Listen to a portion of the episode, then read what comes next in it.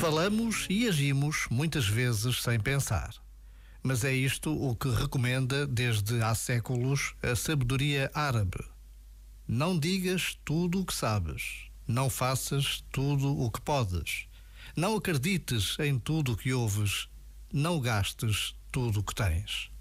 De facto, não só a prudência, mas até o bom senso aconselha a que tenhamos sempre alguma reserva no que dizemos e fazemos. Já agora, vale a pena pensar nisto. Este momento está disponível em podcast no site e na app.